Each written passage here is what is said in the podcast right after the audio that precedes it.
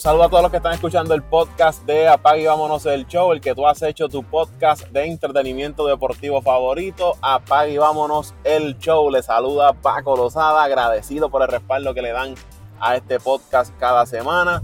Que si aún no te has suscrito, tienes que suscribirte al podcast de Apague y Vámonos el Show. Y más ahora en este momento que ya se acerca la postemporada del béisbol de las grandes ligas. Lo que quedan son días para que termine la temporada regular y como de costumbre aquí en Apague Vámonos el Show, pues le estaremos dando detalles, análisis, comentarios de todo lo que ocurre en esa postemporada del béisbol de las grandes ligas. Así que este es el momento para que te suscribas si aún no lo has hecho, lo puedes hacer en cualquiera que sea la plataforma que utilizas para escuchar podcast. Como dije, vamos a hablar del béisbol de las grandes ligas y para eso me acompaña Antonio Toñito Cruz. Saludos, Toñito. Saludos, saludos Paco, saludos a los muchachos. Vamos a ver si llega alguien de ellos por ahí. Dante, que estaba jeringando mucho con hacer podcast y cuando llega la hora del podcast no aparece. Y saludos a los que nos escuchan semana tras semana. Eh, como siempre digo, en, el, podcast de deporte favorito, el número uno, aunque no lo quieran decir, apague y vámonos el show. Sí, señor. Aquí estamos. Vamos a hablar del béisbol de las grandes ligas, Toñito. Te pregunto rápido, es que salió una información, más bien una entrevista, que le, una, unas expresiones que le recogieron a, a, Francisco Lindor y que le preguntaron sobre qué le parecía ¿no? el trabajo de Buckshot Walter al mando de, de tus pobrecitos Mets de Nueva York y si había, ¿verdad? Si él consideraba si debía regresar la próxima temporada y Lindor básicamente le dijo que, que sí, que él ha hecho un gran trabajo el tiempo estado, que la temporada pasada ganaron 101 juegos, esta temporada pues las cosas no salieron como se esperaban, pero que en general siempre ha hecho, que Walter ha hecho un gran trabajo en la organización de, de, los Mets y que esa pregunta está de más. Hacer esa pregunta de que si Joe, eh, Walter debe regresar está de más y que tiene prácticamente un, espald, un espaldarazo y el apoyo de Francisco Lindor a Joe Walter. Lindor obviamente es el líder de ese equipo de los Mets de Nueva York. ¿Qué te parece esas expresiones de, del indoor y ya el trabajo de, ¿cómo ves el trabajo que ha hecho Joe Walter ya terminando la temporada?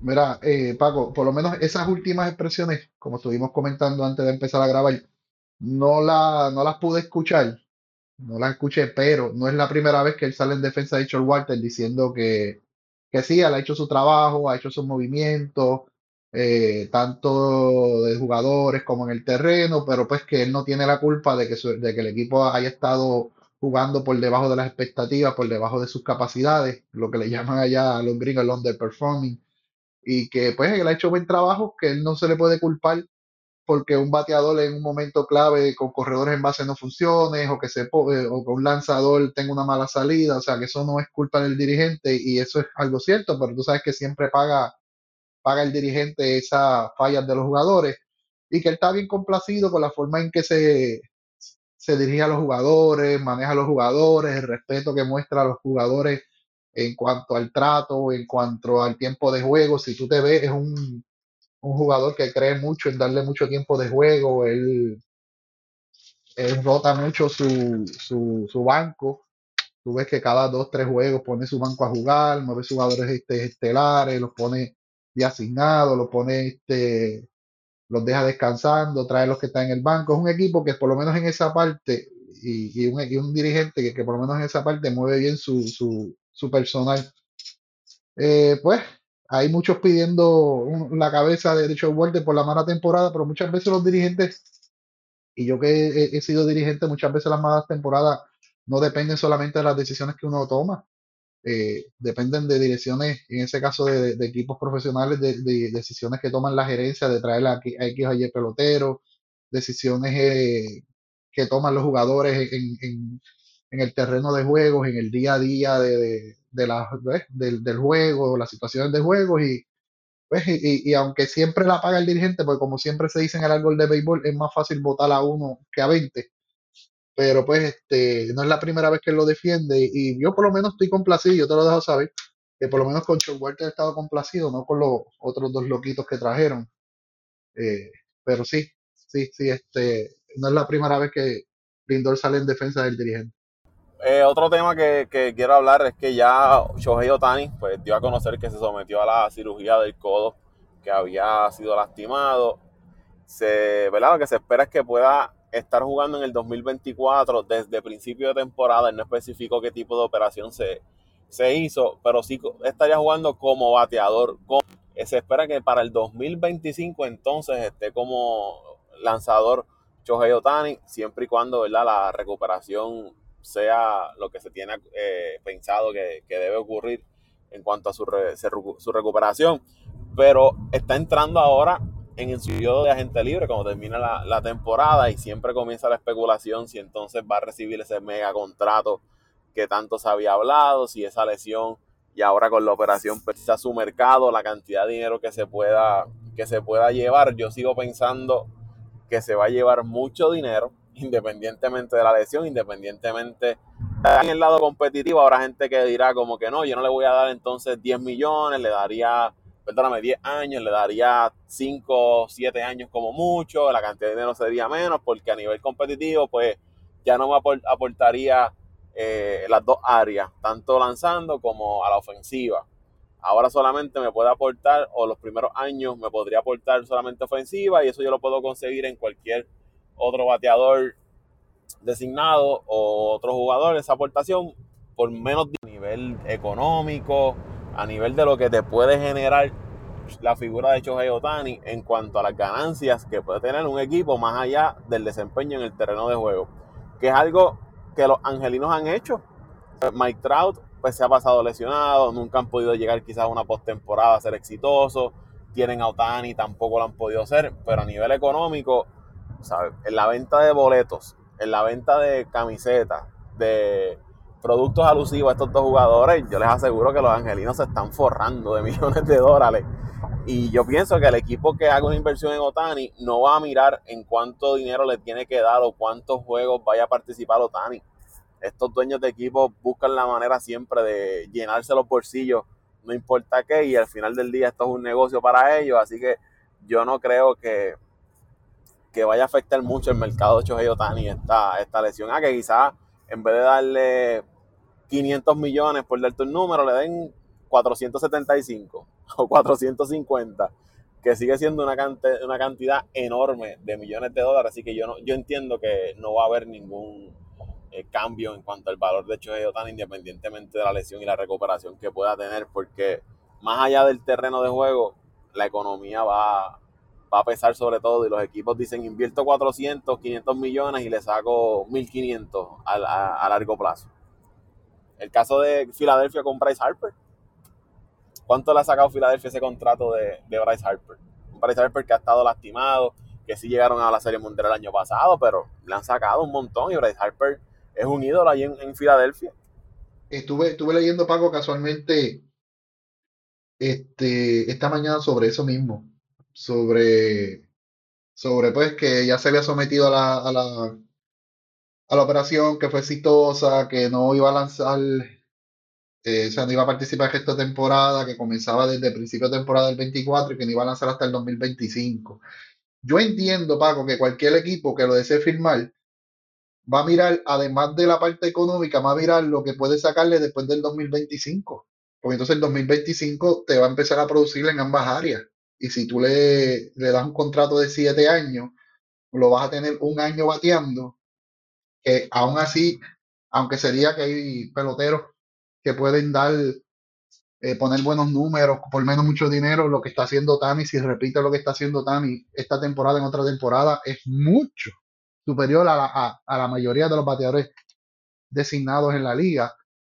Eh, y, y, con el plus de que lo vas a tener el próximo año lanzando también con también la producción y con lo, lo, que él puede lograr como lanzador, lo que ha logrado hasta el momento.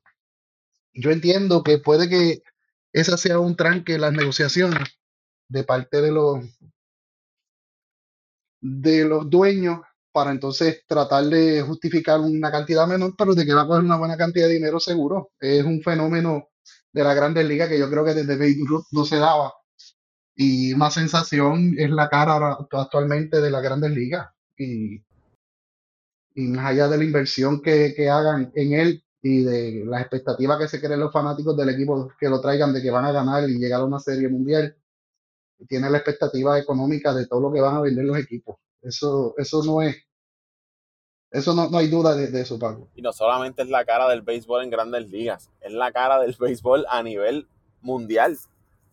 El mundo entero eh, habla quizás del béisbol de las grandes ligas o cuando hablan del béisbol de las grandes ligas es hablando de, de Shohei Otani y el nivel de fanáticos que tiene a nivel global. Eh, nada más con el área de Japón, todo lo que el equipo le puede sacar. Y como tú dices, a largo plazo quizás esos primeros dos años en lo que se recupera 100%, pues tú no vas a, a quizás sacarle en el terreno esa inversión. Pero si todo marcha bien, mira cómo él vino después de la primera operación que tuvo, ¿sabes? Uno, un año, dos, tuvo ¿verdad? una producción aceptable, pero este año lo que estaba teniendo en las grandes ligas, como tú dices, estaba hablando de un pelotero que iba a conectar más de 50 cuadrangulares sobre 100 remolcadas, el impacto que tenía en el juego, ¿sabes? Es una inversión que a mí, yo dueño de equipo y tengo el capital para hacerlo, no lo pienso dos veces en ir tras Shohei Y, y no sé solo eso, Paco. No solo eso, Paco, que, que ayer yo estaba escuchando unos analistas de béisbol, de esta gente que saben o que dicen que saben, que aún fuera del béisbol, en lo que resta de temporada, es el candidato principal a ser el más valioso. O sea, no hay otro jugador. estando prácticamente un, un- prácticamente un mes fuera en la liga americana, eh, Sí, sí, va- sí, estuvo. Con lo que se ha perdido en, en este último mes, va a ser el, el candidato, el principal candidato a ser el premio de jugador más valioso. Le pasó el año de, del novato del año, recuerda, que se lastimó y, y entonces empezaron, no, que es que no, no ha tirado, no ha jugado tanta cantidad. Me parece que era Andújar, el, el de los Yankees, el otro que estaba compitiendo con él, y Andújar sí participó. Entonces Otani con media temporada, pero es que los lo que había hecho en ese momento era otra cosa y lo que hizo esta temporada también. Así que yo no creo que, que haya duda de que sea el jugador más valioso, como tú dices, estando un mes prácticamente de temporada fuera. eh. Así de grande es el impacto total. Sí, sí. Y, lo, y lo, lo único que ellos mencionaban que podía evitar que él ganara el, el más valioso es que Julio Rodríguez eh, de Seattle estuvie- este, siga teniendo un final de temporada sobre, sobrenatural, o sea, como lo está teniendo, que está poniendo unos números extraordinarios y que continúe así hasta final de temporada y no se caiga ni tan siquiera un, uno- un, un par de juegos, como único estaban indicando que Julio Rodríguez entonces podría irse por encima de él. Porque es que de verdad lo que está haciendo Paco, y esta discusión la hemos tenido en el chat, yo creo que cientos de veces, por no exagerar, de que, ah, que es fácil, de que siempre sea el, el MVP porque hace las dos cosas y otro pelotero no hace las dos cosas. No es que haga las dos cosas, es cómo hace las dos cosas. O sea, sobresaliente en, tanto en el, en el, en el montículo como, como en la caja de bateo. O sea, en las dos áreas, porque hay muchos peloteros en otras ligas que pueden hacer las dos cosas. Tú y yo conocemos casos de peloteros en ligas aficionadas aquí en Puerto Rico que hacen las dos cosas, pero destacan siempre en una más que en otra. Pero en el caso de, de, de, de Otani, que destaca en las dos, entre los primeros de, la liga en ambas categorías, o sea, eso, eso yo creo que hace años o no se había visto, pues yo creo que cuando Babe Ruth estuvo un tiempo lanzando y, y- bateando, pero después se dedicó más a batear y se olvidó del lanzar. No, no sé si me corriges ahí, si puedes buscar la información de eso, pero Otani se ha mantenido haciendo las dos, o sea, las dos.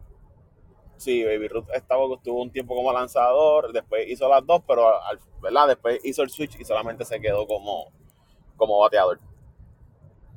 Pero en el momento que hizo las, las dos, pues también fue, ¿verdad? tuvo éxito en ambas, en ambas facetas.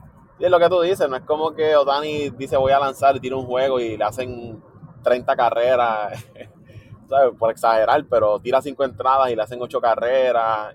No, es que él cuando se trepa es efectivo también, ¿sabes? Un lanzador que te puede ganar fácil 10 a 12, 15 victorias una temporada, una efectividad entre los 3.50, por debajo de los 3, poncha bastante, ¿sabes? Que es un, lo hace todo, lo hace todo y, y vamos a ver cómo se desempeña, cómo termina esto de, de Shohei si finalmente pues firma ese contrato gigante o con los angelinos o cualquier otro equipo que, que esté interesado en él. Mencionaste a, a Julio Rodríguez, el niño maravilla del béisbol. Qué clase de pelotero es ese Julio Rodríguez. Y como tú dices, el final de temporada que está, que está teniendo es, es otra cosa. Y tiene ese equipo de Seattle ahora mismo que estamos grabando, batallando con Houston y batallando con Texas, la división oeste de la liga americana. Houston, que ha estado batallando y tambaleando las últimas semanas y precisamente contra ese equipo de los Orioles de Baltimore que le han sacado dos partidos a Houston. Igual interesante que esos tres equipos, eh, Houston, Seattle y Texas, hubo un momento que como que los tres equipos calentaron y empezaron a ganar juegos. Después llegó un momento que los tres empezaron a caer y se han mantenido así fríos, calientes, fríos, calientes. Cuando uno gana tres juegos, el otro pierde tres. De momento Houston, que ganó tres, perdió tres corridos. Vino Seattle o Texas y ganaron tres corridos. Texas en un momento que estaba líder de la división se cayó malamente. Eh, al punto de que ahora mismo están terceros detrás de Seattle, que está segundo, y Houston, que está primero, tiene medio juego sobre Seattle y medio juego sobre Texas, que me parece ahora mismo que es la lucha más cerrada que hay en el béisbol de la Grandes Ligas en cuanto a una, a una división. Y es que cuando, un ejemplo, Houston, el picheo no se ha visto bien en las últimas semanas, que había sido uno de sus de su fuertes, la ofensiva pues había tenido sus altas y bajas. Eh, Seattle, pues se ve como que todo, que lo habíamos hablado aquí, como que todo empezó a, a caer en su sitio y, están jugando muy bien. Y Texas, pues se cayó malamente. El picheo le, empezó a fallar, eh, la ofensiva tampoco. Y, ahí han mantenido esos, esos equipos. Pero en el caso de Julio Rodríguez, yo pienso que de no estar un Shohei Otani, Julio Rodríguez sin duda hubiese sido el jugador más valioso de la, de la Liga Americana. Este joven ya tiene 30 cuadrangulares, 30 bases robadas, ¿sabes? Lo está haciendo de todo para el equipo de Seattle, siendo la, la figura principal, algo parecido de lo que es Acuña con los Bravos, pues esto lo está haciendo eh, Julio Rodríguez. Y ahora mismo el, el picheo de Seattle estaba de líder en, la, las grandes ligas con efectividad. Creo que era 3.74, Toronto estaba por ahí también. Pero el equipo de, Seattle se ve que me gusta, Toño, me gusta ese equipo de, de Seattle. Houston siempre hay que contar con ellos, pero este equipo de Seattle me gusta lo que estoy viendo. Un, equipo joven, un equipo joven, un equipo bien complementado, bien dirigido, porque hay que decirlo, está bien dirigido.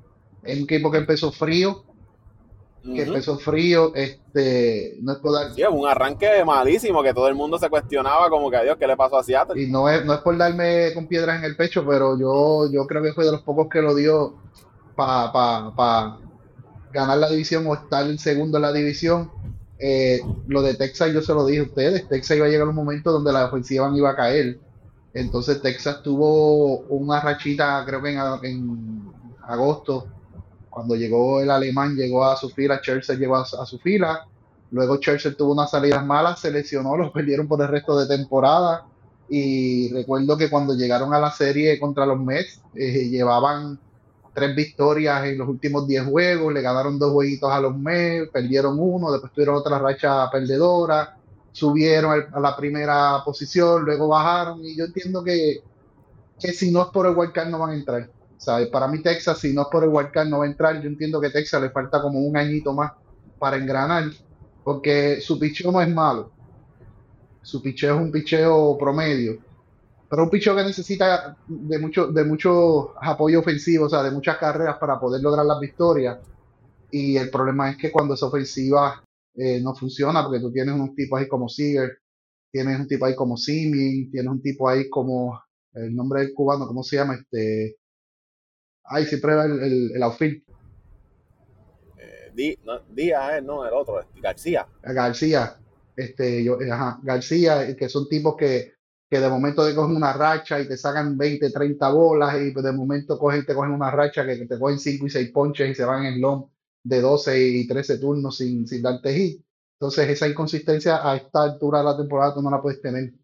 No la puedes tener y si la tienes no pueden ser este, muy, muy consecutivas. Adolis. Adolis García. Adolis García. ese mismo. Que me encanta cómo juega, hoy Me encanta cómo juega. Eh, lo comparo mucho con Arena. Tienen más o menos ese estilo de juego de Arena pues no pueden pasar a esta altura de la temporada, Paco, porque le va a costar, le va a costar, le va a costar, le va a costar. Y yo entiendo que si Houston no endereza, pues a lo mejor Texas tendrá chance de entrar por el wildcard, pero para mí, para mí, eh, Seattle va a terminar ganando la división y Texas y, y Houston, pues, van a tener que luchar ahí uno de los espacios de Wildcard. En el caso de, Julio Rodríguez, que estábamos hablando de él, estamos hablando de que tiene 2.85 de promedio, 30 cuadrangulares, tiene casi 40 bases robadas, está cerca de las 100 anotadas, está cerca de las 100 remolcadas. ¿sabes? Estamos hablando de un pelotero que posiblemente esté en los 30-30, una temporada 30 cuadrangulares, 30 remolcadas, eh, digo, 30 bases robadas, 30 cuadrangulares, 100 y 100 anotadas y, remolcadas.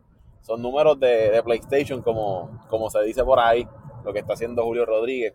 Entonces, estaba viendo también en el itinerario de estos equipos, me parece que Seattle tiene de los últimos 10 juegos, si no me equivoco, 7 son con Texas. Que eso también va a determinar mucho de cómo terminan estos equipos, porque si te vas a enfrentar a tu rival de división, pues ahí no hay más, más nada que buscar. Ahí tienes que ganarle a tu rival para entonces sacar la, división o buscar el pase a la, a la postemporada.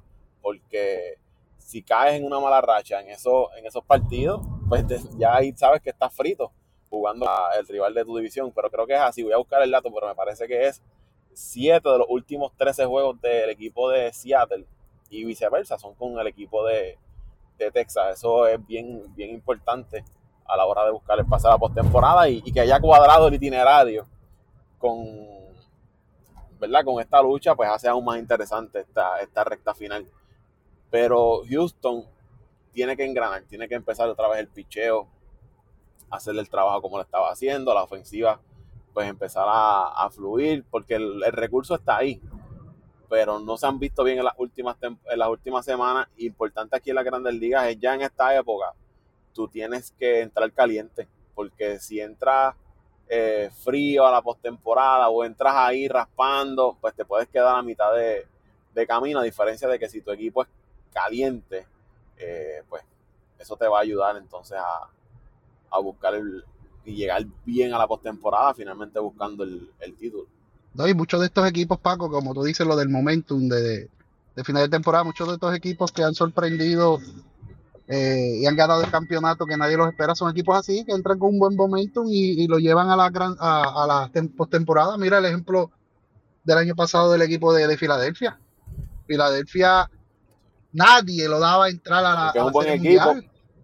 Y, y, y un buen equipo, pero no, no, esperaban. No esperaban, cogió una, una, una racha caliente, una buena racha de victorias, el equipo venía inspirado, venían jugando bien, el pichón engranó, el bateo cayó y los llevó hasta la Serie Mundial. O sea, con los resultados que todos sabemos, pero los llevó hasta la Serie Mundial. O sea, que, cualquier equipo que te entre en una buena racha, que venga inspirado, que venga jugando bien, que, haya este, engrasado bien, te puede, te puede este, coger una racha y llegarte hasta la Serie Mundial. Y acuérdate que estas primeras series son cortas. Y en una serie corta, un pestañeo que de tu equipo eh, te puede dejar fuera por mejor equipo que tú tengas lo que hablaba del caso de Texas y Seattle, ellos comienzan este fin de semana, 22 de septiembre, Texas jugando contra Seattle tres juegos. Este fin de semana, ahora estamos grabando el podcast el 20 de septiembre. Pues 22 de septiembre inicia una serie Texas y Seattle. Luego de eso, Texas tiene tres juegos contra los Angelinos y cierra la temporada con cuatro juegos en Seattle. Ahí no hay más nada que buscar, Toño. Siete de los últimos diez juegos son entre Texas y Seattle. Uno se va a quedar y el otro va a entrar. Como tú dijiste, cualquiera diría que planificaron el itinerario para que saliera así.